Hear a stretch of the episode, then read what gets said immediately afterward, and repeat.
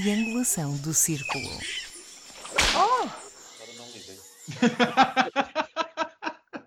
Meus queridos amigos, queridos ouvintes, eh, estamos aqui de volta com mais um episódio da nossa triangulação do círculo, o 85 para ser mais preciso. O meu nome é Miguel Agramonte, falo-vos de Aveiro e sou o moderador ou provocador deste episódio. Eu sou o Max Pensador e hoje falo-vos de Washington. Ai, meu. Washington, no estado? Não, Washington na cidade, DC. DC, oh my Ah, god. Foste dar um beijinho à Kamala. Não, não fui ela, ela não, não, não, não. Ela, ela é um bocado como Costa por estes dias, não se deixa ser vista. Foi visitar o obelisco. Chama-lhe obelisco. Eu sou o Daniel Rocha e estou em Almada. Ah, é Almada também. É bom também tem um obelisco. Tenho vários. Bom, antes de seguirmos para, nossa, eh, para o nosso alinhamento habitual deste podcast, eh, cumpre-me agradecer em nome destes elementos a referência no podcast Telefone Variado, do João Duarte e do Daniel Boto, que é um podcast recém-nascido, assumidissimamente LGBT, onde eles dois se dedicam a, a debater com bastante profundidade alguns temas da comunidade LGBT. Aqui fica a dica também para quem quiser, quem tiver curiosidade, já sabem, telefone estragado, um podcast, mais um da família LGBT. Isto ficou um bocado eh, anúncio da, da Renascença, não foi? Eu estava a pensar mais, mais eh, uma coisa assim desse género, sim, mas não faz mal, está lindo. E agora, Bom. para um daqueles momentos de pensamento católico, ficava bem. Era, ah, era. lindo. Por acaso não tenho já aqui as seleções do Reader's Digest, mas agora encaixava. Ah, sim, sim, sim. Pronto, para arrasar já aqui com a questão toda católica, um beijinho muito grande para o Daniel e outro muito grande para o João Duarte. Beijinhos. Meus queridos, a semana foi recheada e, muito curiosamente, nessa semana os temas foram todos eles transversais, ou pelo menos os temas eh, selecionados para o nosso podcast foram transversais a todos os dias. É curioso porque quase todos eles começaram na segunda e, e prolongaram-se até sexta-feira. E, curiosamente também, esta semana nenhum deles tem a ver com o Jorge Jesus, porque o Jorge Jesus costuma ser muito transversal nas semanas também.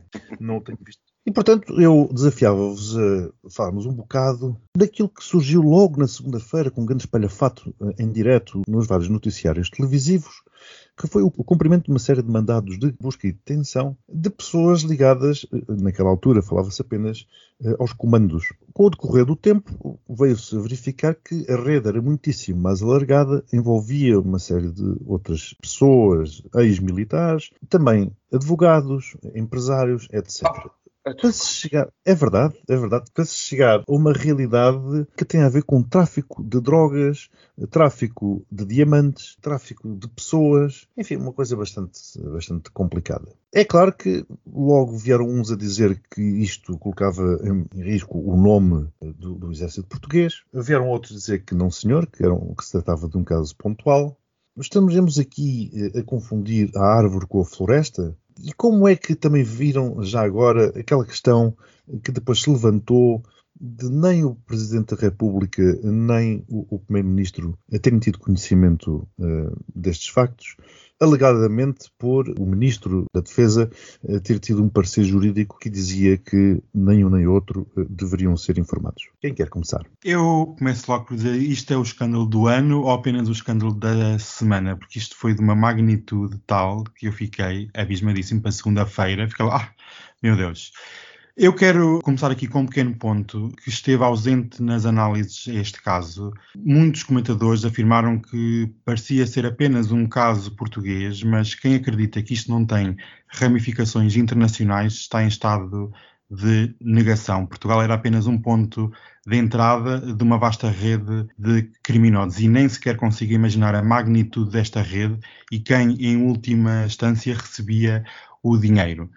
E posto isto, e respondendo à tua questão, Miguel, dos muitos factos absurdos conhecidos esta semana, houve um que realmente me deixou transtornado, que é o caso de, então, o Ministro da Defesa sabe desta rede criminosa e sabe da investigação e não comunicou ao Presidente da República. O António Costa diz que não sabia, mas eu sinceramente tenho as minhas dúvidas que dentro do, do governo não se tenha tido conhecimento. Mas a primeira figura do Estado democrático, o Presidente da República, o chefe de Estado e Comandante Supremo das Forças Armadas, não tem conhecimento do que se passa no seio da tropa de elite do regime. Para mim, é uma clara afronta aos poderes presidenciais, um desrespeito para com a figura do presidente e um ataque claro por parte do Ministro da Defesa à condução política do Presidente da República, porque, como chefe de Estado, deve tomar conhecimento de tudo o que se passa dentro das Forças Armadas, inclusive este caso que é gravíssimo e com uma ramificação que nós ainda nem sequer sabemos qual é a magnitude. E também aqui acrescento um ponto do Presidente, dou agora a parte boa, mas também a parte má, que veio dizer a público esta semana que era um caso isolado. Mas quem é ele para dizer que isto é um caso isolado? Que conhecimento... Então, se até há dois dias atrás nem sequer sabia que isto existia, como agora pode garantir que não é uma rede muito mais complexa e organizada. E este ministro da Defesa devia ter tido uma exoneração imediata. Mas como vivemos num, num esgoto a céu aberto, este ministro ainda é politicamente vivo, mas todos os dias está a denegrir a função que ocupa e o regime que representa.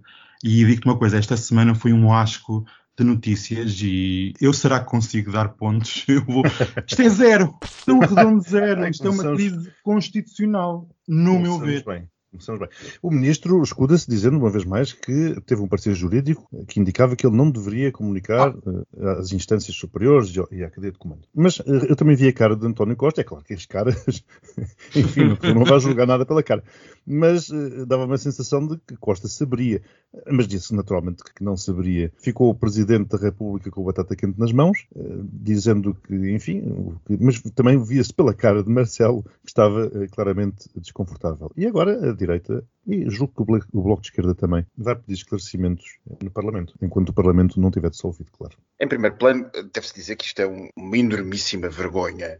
Voltando a montante ou ainda montante da questão, uh, o que está é basicamente uma tropa de elite do regime, como disse o Daniel muito bem.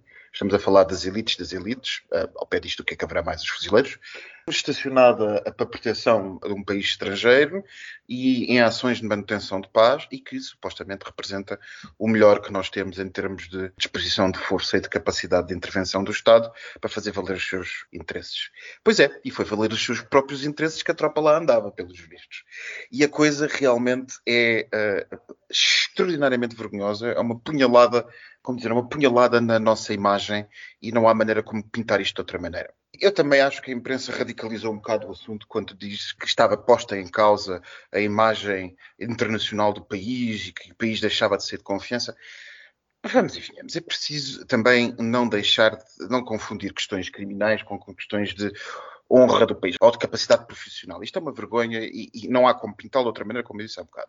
Mas também não é o fim da capacidade portuguesa de intervenção no estrangeiro, ou quer que seja, quando mais não seja, como em tudo neste país, o que se tem que começar a pensar é como é que estão a ser recrutadas as pessoas e, sobretudo, qual é o controlo que há das pessoas que são recrutadas. Porque dá a impressão que em alguns setores da sociedade portuguesa, e por exemplo no Exército, impera uma certa moralidade castrense, um certo corporativismo de proteção uns dos outros.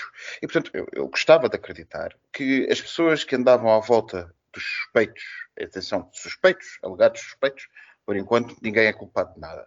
Não saberiam. Porque se soubessem, então aí é que o sistema está mesmo muito, muito, muito podre. Era bom que isso fosse visto de alto a baixo para saber exatamente o que é que se passou. Em segundo plano, a questão política. Eu, eu, eu Daniel, vou-me vou permitir uh, discordar de ti. Uh, eu não acho que seja uma, uma crise constitucional assim tão relevante, nem, nem sequer acho que seja uma questão constitucional. Eu não conheço o parecer jurídico das, em causa que o ministro utilizou.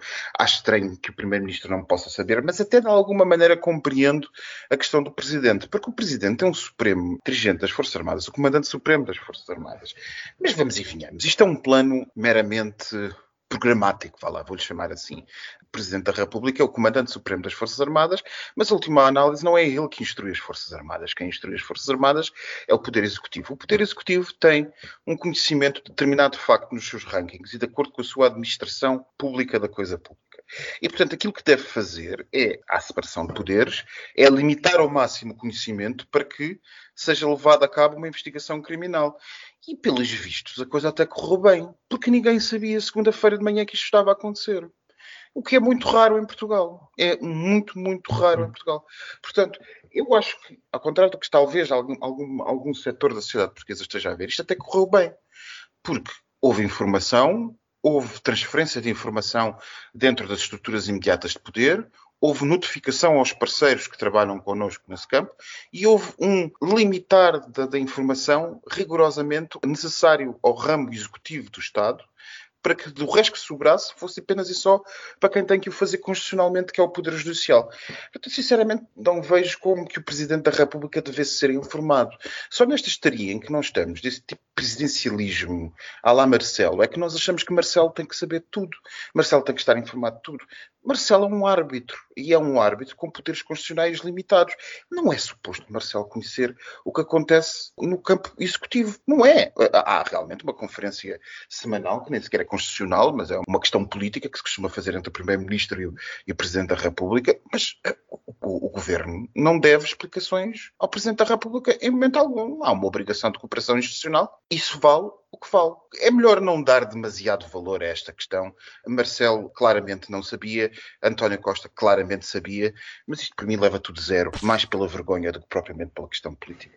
Meu Deus, estou a ver que a semana vai posso ser. Posso acrescentar aqui um ponto, que claro. é o advogado que está envolvido neste caso é DJ. Bom, se calhar também foi contratado na piscina do spa de luxo, ou o que é era, onde eles, onde eles se conheceram para começar estes negócios. é capaz, é capaz. Continuando uh, numa linha enfim, militarista, chamemos-lhe assim, eh, trago o segundo tema que tem a ver com aquele famo aquela famosa personagem Mário Machado, enfim, aquele ser de ultradireitista, nacionalista e tudo o que de uh, ofensivo se lhe possa chamar. Tem sido julgado, continua a ser julgado pelas barbaridades e pelas coisas que tem vindo a fazer. Foi uma pessoa que já foi condenada, já foi presa, e continua a insistir na mesma tecla. Passaria aqui um áudio que eu trago para este episódio para enquadrar devidamente o tema, que são as declarações desta mesma personagem à saída do tribunal, onde soube que não iria eh, estar sujeito à prisão preventiva. Essa é uma vitória para mim, mas é uma derrota para a democracia. Eh, não estão reunidas as condições para eu exercer o meu direito à liberdade de expressão. O Ministério Público manteve-me preso durante três dias. Eh, queria que eu ficasse preso durante oito anos por alegadamente ter escrito um texto na internet. Nunca em democracia se viu uma coisa de, desta forma, isto é um, um autêntico absurdo. Eh, continua a ser um preço político. Eh, a magistratura, infelizmente, continua a ter uma forte influência do governo socialista e marxista que governa o país. Eh, portanto, não estão reunidas as condições para eu continuar a minha vida política ativa no seio nacionalista. Eu não posso abdicar em tempo algum da minha liberdade, junto com a minha família, por escrever textos na internet. Espero que os meus camaradas compreendam isso. Portanto, a partir de hoje vou-me retirar, vou deixar de ter redes sociais, porque o Estado português assim, assim o quer, e eu não estou para abdicar de oito anos de liberdade. Oito anos é pouco. Bom, eh, para dizer que no final desta, desta entrevista em direto, eh, ele terminou eh, com uma saudação nazi, que é sempre bom e, portanto, e, e seguiu o, o, caminho, se calhar com uma merda na algibeira, como o Chico Fininho. Não vos mete impressão o tempo de antena que estes seres têm? Porque a, a comunicação social estava lá em peso, à espera que esta personagem uh, asquerosa uh, saísse enfim, do julgamento, todos ávidos por o ouvirem em direto, uh, tal como aconteceu. Continuamos, na minha opinião, a dar demasiado tempo de antena e atenção mediática, que depois, naturalmente, facilita a propagação de tais ideais e de tais personagens pela sociedade. Porque esperar a justiça para se fazer realmente justiça. Porque reparem, ele termina isto com uma saudação nazi. E já agora também, aquilo que ele vai comentando no áudio que eu transmiti, também acho que é, poderá dar aqui alguns comentários interessantes de vossa parte. Eu gostava de saber a opinião de uma pessoa que não me interessa absolutamente nada. Não me interessa Mário Machado, não me interessa as vossas opiniões. O que eu gostava mesmo era saber a opinião de Manuel Luís Gosta. Isso é que eu gostava de saber. eu gostava de saber qual era a opinião dele, porque tudo isto vem na mesma linha de branqueamento deste tipo de gente. Uh... Mas, Max, queres explicar porquê de Gosha em, em especial? É de Gosha, porque Gosha recebeu no, no, seu programa da TV e eu já não te lembras. Claro, mas a nossa audiência é que poderá não se lembrar. Claro, nossa audiência de certeza que viu o Gosha todas as manhãs ou todas as tardes, sei lá quando é que ele fala agora. Portanto, sabem muito bem disso. A Gosha resolveu receber uh, Mário Machado, um Mário Machado recém-convertido às coisas da sociedade, em liberdade, e a defesa na altura foi que justamente de um homicida, de uma pessoa que esmagou um crânio de outra com uma bota de tropa, porque era negra, não nos esqueçamos. Um, os cabelos da vítima foram encontrados na sua bota. Portanto, esta pessoa, extremamente recomendável, uh, foi acolhida no programa do Gocha como sendo, uh, enfim, uma pessoa que pagou, e cito, a sua dívida à sociedade. Pois, as pessoas de facto pagaram a sua dívida à sociedade, mas a dívida, a, a conta não fica fechada por aí. Uh, e a conta continua aberta. Isto é como daqueles bares no Reino Unido onde a gente deixa o cartão e volta a não virar dívidas. É o caso de Mário Machado. Mário Machado continua a ser um problema, mas ao mesmo tempo não sei se eu estou bem disposto, isto continua a ser cómico, porque é um país tão pequeno, tão pequeno, tão pequeno, mas tão pequeno, tão pequeno, que temos um neonazi de serviço. Estão a perceber? Tipo, um. E a imprensa vai atrás dele sempre. A imprensa convida-o para as manhãs, eh, a imprensa, não, as televisões dos órgãos convidam-o para as manhãs. Eh, ele é detido por absolutas coisas inenarráveis que escreveu e que na altura levantaram o olho a muita gente acerca daquele homicídio que houve no Algarve. E a imprensa vai atrás. Isto é um ex-recluso, uma pessoa com um certificado criminal enorme, uma pessoa perigosa e que, pelos vistos, em termos daquilo que os juristas chamariam a, a, prevenção especial, nada funcionou. Portanto, é uma pessoa que vai voltar a cumprir, vai voltar a, praticar crimes. Isto é um problema para a sociedade, não é uma figura mediática. E, portanto, eu não percebo, nem quero perceber, não percebo, atenção, há aqui um quê de sarcasmo. Eu não percebo porque é que a imprensa continua uh, obcecada com Mário Machado. Mas, se calhar, isto é tudo um bocado um círculo vicioso, porque nós estamos aqui a falar dele. Portanto, eu não sei onde é que começou a galinha e onde é que começou o ovo. Agora, uma coisa é certa: Mário Machado tem um alvo na testa com a justiça portuguesa. Felizmente tem um alvo na testa. É um homem muito conhecido da justiça portuguesa, os seus amigos são extraordinariamente conhecidos da justiça portuguesa e Mário Machado, eh, para quem, por exemplo, o 74 eh, frequentemente fala das ligações da extrema-direita portuguesa e muitas vezes falou de Mário, Mário Machado.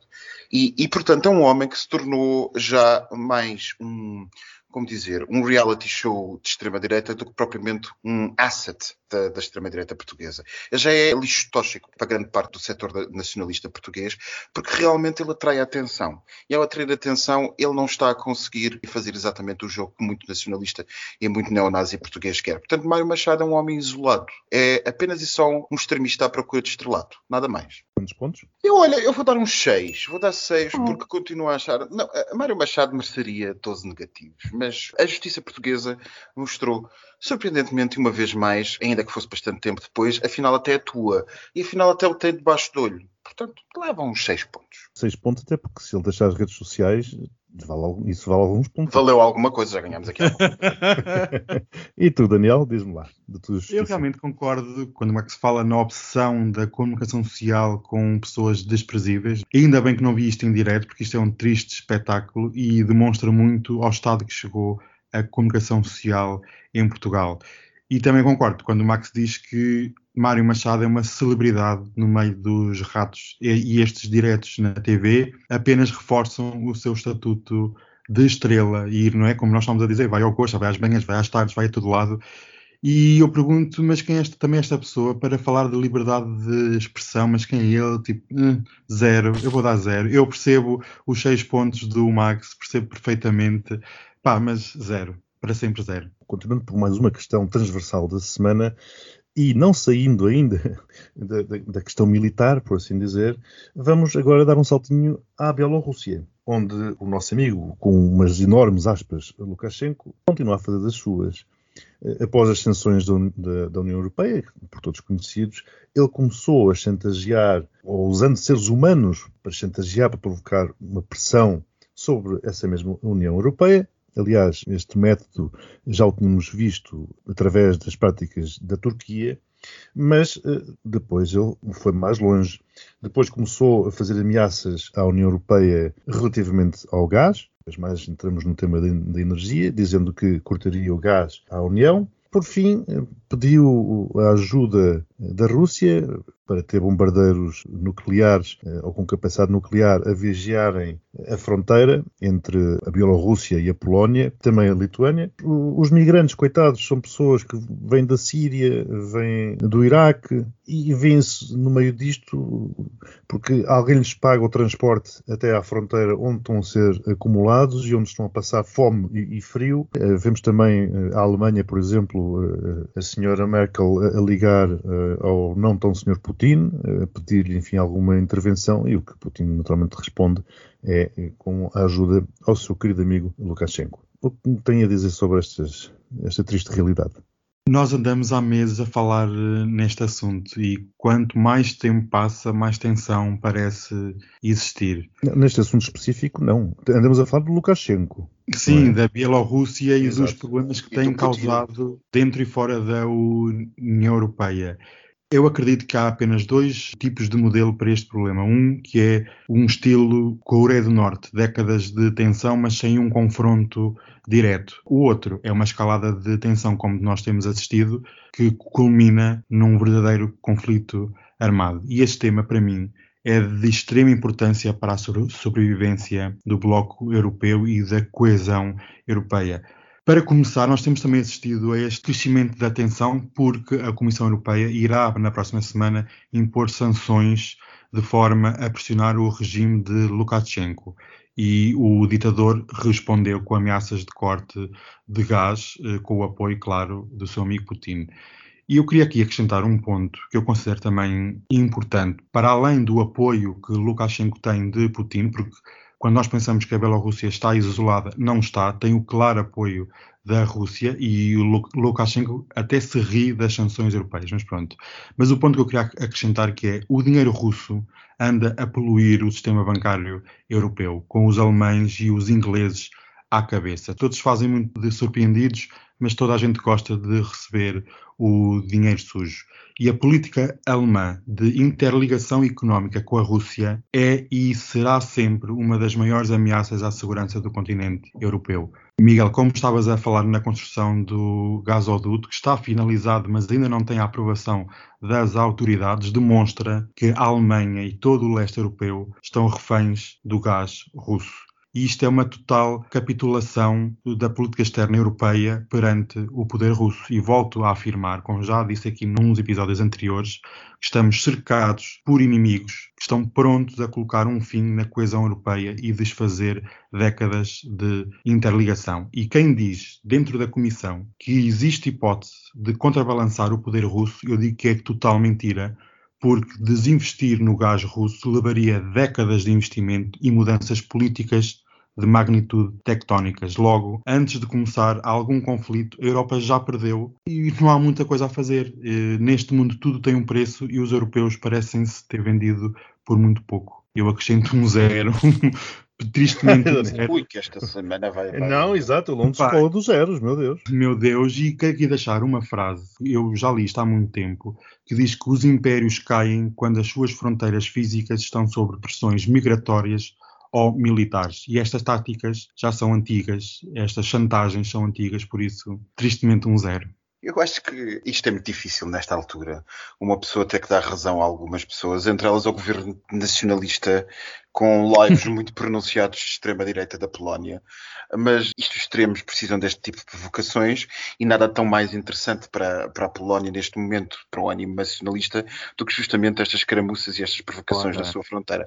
É a melhor e, coisa. Desculpa, Max, exato, deixa-me acrescentar, relativamente às quais a União Europeia agora já veio dar apoio. É a melhor coisa que podia acontecer ao governo nacionalista polaco. O governo polaco tem razão ao dizer que uh, a crise está cozinhada em Moscou, mas eu quase que diria que dá tanto jeito a uma Varsóvia que ela podia ter sido cozinhada em Varsóvia ela mesma, porque, uh, enfim, uh, de repente a União Europeia apoia a, a Varsóvia, de repente as questões de extrema-direita polaca são mais que pertinentes, porque reparem, são os imigrantes, é a ameaça russa, é tudo e mais alguma coisa que faz justamente o melhor do serviço extrema-direita uh, polaca queria dizer. Portanto, uh, o, uh, a elite liberal sentadinha em Bruxelas está presa entre dois polos extremamente desagradáveis para quem se dedica a beber o melhor vinho e a comer o melhor foie gras nas ruas de Bruxelas. Porque, não, não há uma resposta fácil para este assunto. E aquilo que está a acontecer, nós já sabíamos que ia acontecer, já estamos cansados de saber, e esta é a vaga agora que a Rússia está a deixar passar, juntamente com a Bielorrússia, mas mais virá, à medida que a situação do Afeganistão estabilizar e toda a minha gente começa a abrir as fronteiras para deixar passar as pessoas que resolverem sair. Portanto, este assunto vai continuar a ser o que é, a passagem dos aviões bombardeiros uh, de capacidade nuclear, de bombardeamento nuclear, por cima da, da Bielorrússia, que, que, aliás, a convite da Bielorrússia, convite oficialmente, nós sabemos que o convite deve ter sido mais uma imposição saída do Kremlin, mas é justamente, quer mostrar justamente o que quer mostrar, que o crescendo de forças a leste da União Europeia, da NATO e em particular da Polónia tem uma resposta do outro lado, ou terá uma resposta do outro lado, e portanto eu não sei se isto passará disto mesmo, mas é, é como diria o Daniel, apenas o apertar do cerco, e o cerco está cada vez mais apertado e provavelmente uma das grandes questões, já nós falámos dela na semana passada, tem a ver justamente com a política energética e com o gás, o que provavelmente nos levará ao ponto a seguir do Exatamente. nosso podcast, que tem a ver justamente com as alternativas energéticas que a Europa tem à sua mão e que realmente, enquanto nós não resolvemos este problema energético, continuamos a estar nas mãos de todas as pessoas que não devíamos estar. Portanto, isto está a ser uma semana linda, maravilhosa, um, eu dou zero pontos. Um, uh, ficamos por aqui. Vamos passar cedo. e, por aqui. e tal como o Max dizia, realmente o próximo tema encaixa perfeitamente uh, neste que acabamos de falar agora. Quanto mais não seja também pelo dinheiro que o Daniel referia, pela questão do gás, também referida pelo Daniel, e uh, pela questão da transição energética referida pelo Max, que é precisamente a COP26. Hoje, por contingências do nosso podcaster, do nosso eh, triangulador viajante, estamos a gravar ao sábado. Ontem a COP26 deveria ter terminado, na 25 hora. Não terminou, já estamos na 26 hora, eh, continua por terminar. Eh, o que é certo é que ela começou com ausências dos pesos pesados, não só politicamente falando, como também uh, poluidoramente fala falando, uh, seja de Putin, uma vez mais, seja da, da China. Vimos chantagens, por exemplo, do Irão, a dizer que não implementa nada disto enquanto não forem levantadas as sanções. Vimos a França a, a reapostar na energia nuclear. Toda a gente se queixa dos impactos. Meus queridos, quem quer começar e por onde com tanta coisa? Vai, Daniel. Realmente é muita coisa, é são temas muito complexos, mas eu gostei de ver esta palhaçada que foi a cimeira do clima. Porque qual clima, minha gente? Eu ouvi muitas, muitos líderes políticos dizer ainda vamos a tempo de salvar o planeta. É a piada do ano, porque não vamos a tempo de salvar nada, temos é tempo para nos adaptarmos ao que vem por aí.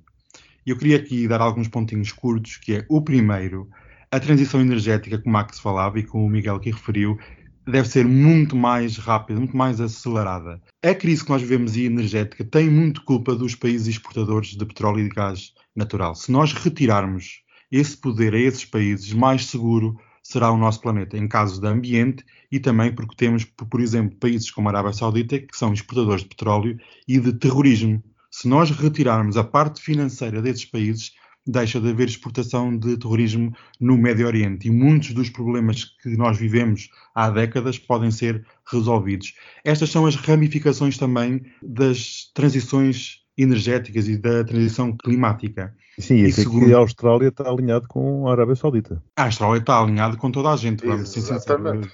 Vira com todas. Isto, menos com França, menos com França. aconteceu alguma coisa, aconteceu alguma coisa para estarem assim tão. Enfim, a segunda parte que eu realmente assisti esta semana esta cimeira levou a que empresas da nova economia verde, as, as chamadas empresas da nova economia verde, hidrogênio, tudo que for verde, estava em máximos históricos nas bolsas mundiais. E aqui é um exemplo que a transição energética é real e não vai ser parada, porque quando o dinheiro fala, não para. Por isso eu tenho que dar 12... a pensar pintar de verde. De verde, amiga, eu já estou preparado para as alterações climáticas, eu estou preparadíssimo a encher o bolso. Desculpa tirar este momento em que tu davas 12 pontos, ouvi bem? 12 pontos pontos, sim senhora, porque isto merece um belo 12 com champanhe. Mas porquê? Porque, olha, porque nós realmente precisamos de acelerar, precisamos de fazer uma transição real de toda a economia e segundo... Não, não estava a perceber se era o falhanço da Copa ou se eram as tuas ações a subir que tu davas 12 E assim tão bem, percebi, percebi que era a segunda, afinal. Exatamente. Não, e esta questão das empresas que o Daniel falava faz-me lembrar uma conversa que tive com um amigo meu ligado à, à moda uh, esta semana que passou, por causa da COP26, onde ele dizia que próprio, o próprio impacto das indústrias, das empresas de moda, uh, está, está a existir por causa do, do exagerado consumo de água no, no, no, no, tingimento das peças, não é? E, e, na poluição das águas, quando elas são, são descartadas, das águas contaminadas, uh, e depois também com produtos de moda com tempos de vida muito curto, por causa das tendências, etc. E já há há grandes marcas de moda a assumirem uma mudança de postura, precisamente por causa disto, precisamente para tentarem pôr o cobro, eh, enfim, ao impacto negativo que essas políticas ou essas estratégias comerciais têm. Pronto, eu vou dar, eu vou dar, eu hoje eu estou assim, sou sucinto, eu acho que já se disse tudo o que se tinha a dizer. Não vou dar 12 pontos porque não estou tão bem disposto. Não tenho ações como o Daniel, não tenho ações como o Daniel, mas também acho que a coisa, a coisa está aí pelo bom caminho, mas ainda falta muito por fazer, portanto vou pôr os meus neutrais 6. Seis pontos, muito bem. E vamos então terminar, o tempo vai se, vai se alongando, com uma, algo que poderá fazer o wrap-up disto tudo.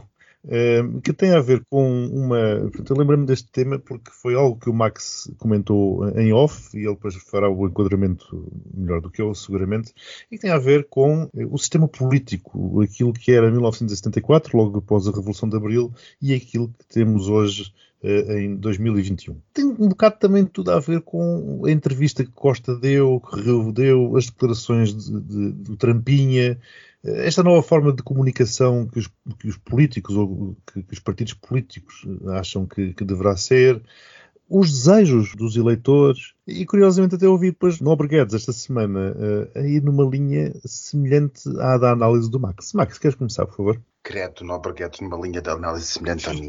minha nossa. nossa Senhora. É assim que uma pessoa sabe que está a ficar velha. Bom, adiante.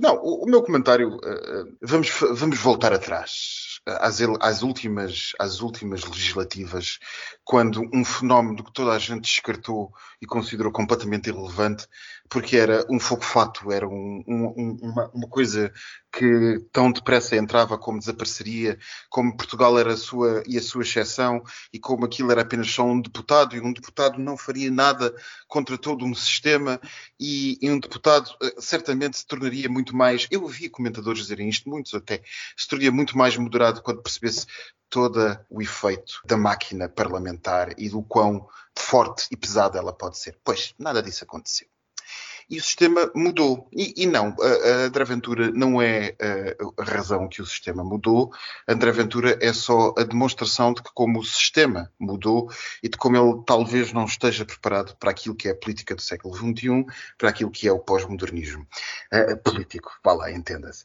E, e, a minha reflexão, a tal que eu fiz em off e que tu trazes hoje para tentarmos falar um bocado sobre esse assunto, foi só até que medida é que o nosso sistema constitucional será capaz de receber este embate. Sim, porque essa reflexão, Max, está de alguma forma, resume quase de alguma forma toda a questão política portuguesa que se tem vivido nesta semana. Não? É? resume toda a questão política portuguesa, porque uh, é verdade que houve os PDRs e houve os, os, os partidos disto e os partidos daquilo, e houve, e houve o partido do, do antigo bastonário da Ordem dos Advogados, e houve muitas coisinhas pequeninas que apareceram e desapareceram. Mas houve um fio condutor que se manteve desde o 25 de Abril, que foi a existência de quatro polos partidários: o PC, o CDS, o PSD e o PS. E, portanto, estes polos sempre foram, de alguma maneira, eh, da esquerda eh, empenhada na democracia até à direita empenhada na democracia que estes partidos representaram, este espectro representou, e é preciso não subvalorizar o empenho da democracia à esquerda e à direita, porque, por exemplo, isso não seria visível, ou tão visível na direita espanhola como é na direita portuguesa, e a direita portuguesa tem sido fielmente empenhada nos valores pós 25 de Abril, naturalmente uhum, com a sua interpretação, mas tem sido fielmente empenhada nesses valores pós 25 de Abril. E, portanto, aquilo que acompanhou e deixou o sistema ser o que é, foi justamente a manutenção destes quatro partidos. Não que a democracia necessite deles para existir, mas há um equilíbrio que é feito por estes partidos no pós 25 de Abril, e esse equilíbrio claramente desapareceu. Desapareceu e aquilo que vem nós não sabemos o que, é que é.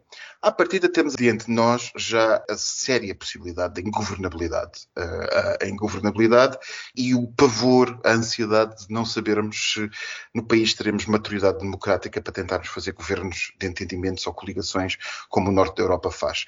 Uh, sinceramente, se vocês estão descansados, uh, eu, eu, não estou.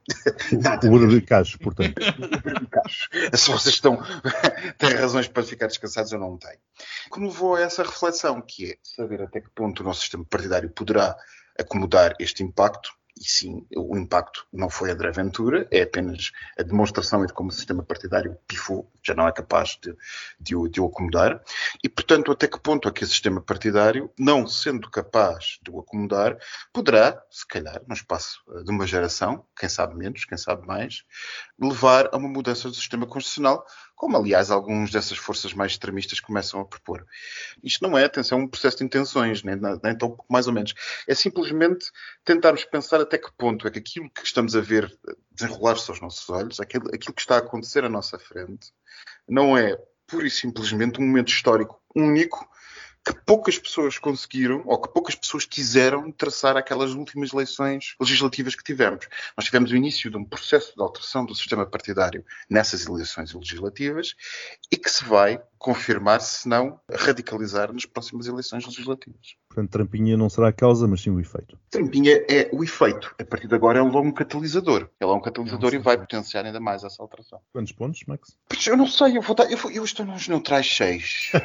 eu estou nos neutrais 6. Daniel, Trampinha é esse que, inclusivamente, na linha daquilo que o Max estava a dizer, até quer mudar a Constituição. Quer mudar e por vezes é pena ser nestes, nestes tempos, porque eu também acredito que hajam algumas mudanças a serem realizadas, mas com esta situação política nem sequer se pode tocar no assunto, porque é quase um tabu.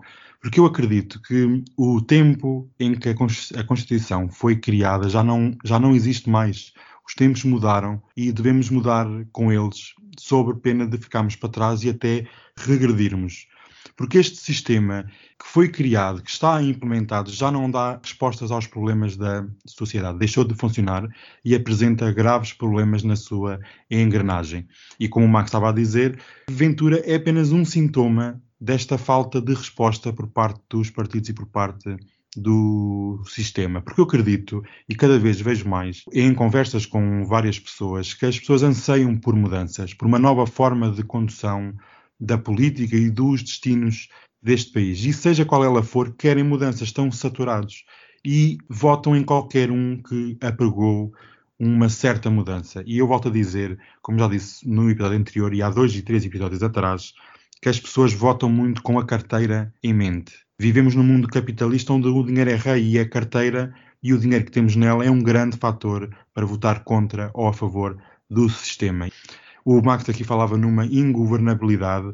Ninguém sabe, estamos numa situação tal e vamos para eleições daqui a três meses ninguém realmente consegue prever nada. Vão ser das eleições com mais consequências para a nossa vida nos próximos anos e ninguém consegue fazer um mínimo de previsão do que poderá acontecer.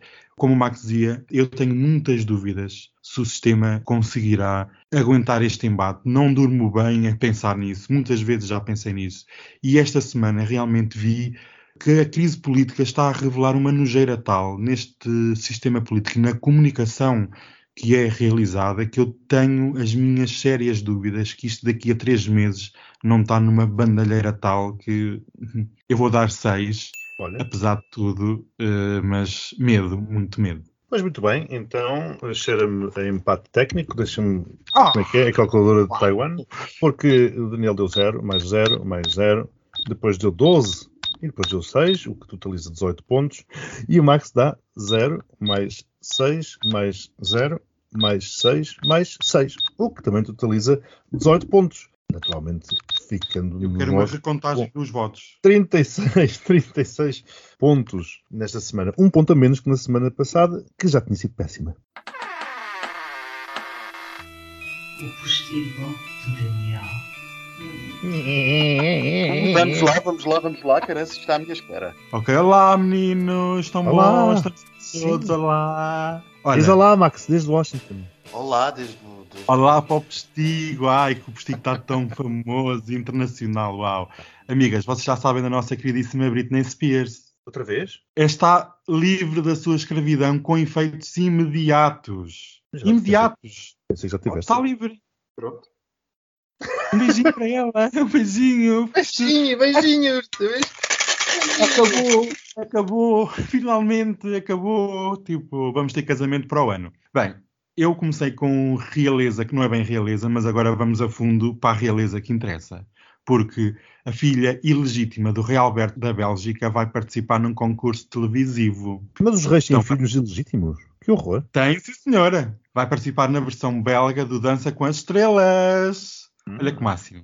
Já imaginaram a Casa Real Portuguesa também a participar no The Voice ou no Portugal Got Talent? Achavam o máximo. Beijinhos também para a filha legítima, que eu tenho que encontrar uma foto. E... Olha, vocês sabiam que a princesa Charlene do Mónaco já regressou? Da África do Sul? Onde é que ela estava? Já regressou, sim. Ela estava na África do Sul com uma Ai. infecção na garganta e nos ouvidos, segundo dizem. Mas o Alberto parece que pôs um ponto final nas más línguas e a esposa regressou, não ao palácio, mas a um Hum. complexo de apartamentos onde ficou antes de casar com o Albertinho. Olha. Eu acredito que a Charlene sofreu um ultimato e teve que regressar de vez. Mas ela pensou: eu não vou a bem, por isso eu vou dar aqui uma facadinha no meu marido. Pronto, não foi para o palácio e ficou nos apartamentos. As más línguas dizem que a situação deve-se ao príncipe Alberto ter assumido a paternidade de um filho ilegítimo em janeiro, Ai, quando já estava casado. E dizem que o filho mais novo vive no Brasil, esse filho que agora é ilegítimo. Amigas do Brasil, está aqui uma oportunidade para casarem com um príncipe da vida Olha, real. Diz, Max, não, não ouvi. Nada, nada. Ai, não ouvi nada. Olha, Nada, nada, nada, corta. vocês sabiam que o queridíssimo João Carlos, rei emérito de Espanha, foi vítima de extorsão? Ai, coitado, agora tudo acontece ao homem. Tudo acontece, vejam lá, ao que isto chegou, parece uma telenovela barata. Não queres que fale, paga, mas então o que é que foi? A amante, a tal amante que nós aqui já falámos muitas vezes, Sim. o dinheiro que parece que rendeu à senhora 3,6 milhões de euros. Assim Sim. também eu. Quem é que precisa de um sugar daddy quando tem esta possibilidade? Tu vê lá se arranjas um esquema qualquer e com o Dom Duarte Pio, para depois os turqueses. É pá, eu olha que eu até sou capaz de ir lá para Bragança e de, alugar- de arrendar um apartamento e olha que não sei, mas rematando a história do João Carlos, que é a que eu mais adoro, cada vez está mais possível a vinda do rei emérito para Portugal. Dado que todo o processo judicial tinha sido arquivado e com a queda, pode haver uma queda do governo socialista, dizem as- más línguas que sim, poderá vir para Portugal mais perto de Espanha. E, segundo dizem as más línguas, para acabar e finalizar, que António Costa bloqueou a vinda do rei emérito para Portugal porque não queria dar má imagem que aqui se tornasse um- uma procissão de corruptos em Lisboa, como já é tanto, não queria mais. Mas agora que tem a benção do presidente Marcelo, João Carlos irá regressar a Cascais, talvez à, à Quinta Patino, que é onde os mafiosos deste país moram. Olha, eu só Por isso, eu olha. insisto na dica. Eu insisto na dica, escondam as pistolas. Eu estou mortinho, um beijinho para o João Carlos, que eu estou mortinho por, por ver em Cascais. Eu até vou montar a tenda para ver a chegada. Beijinhos, beijinhos até para a semana. Beijinhos. beijinhos que a Kamala está à minha Beijinhos espera. Beijinhos para a Kamala também. Um beijinho.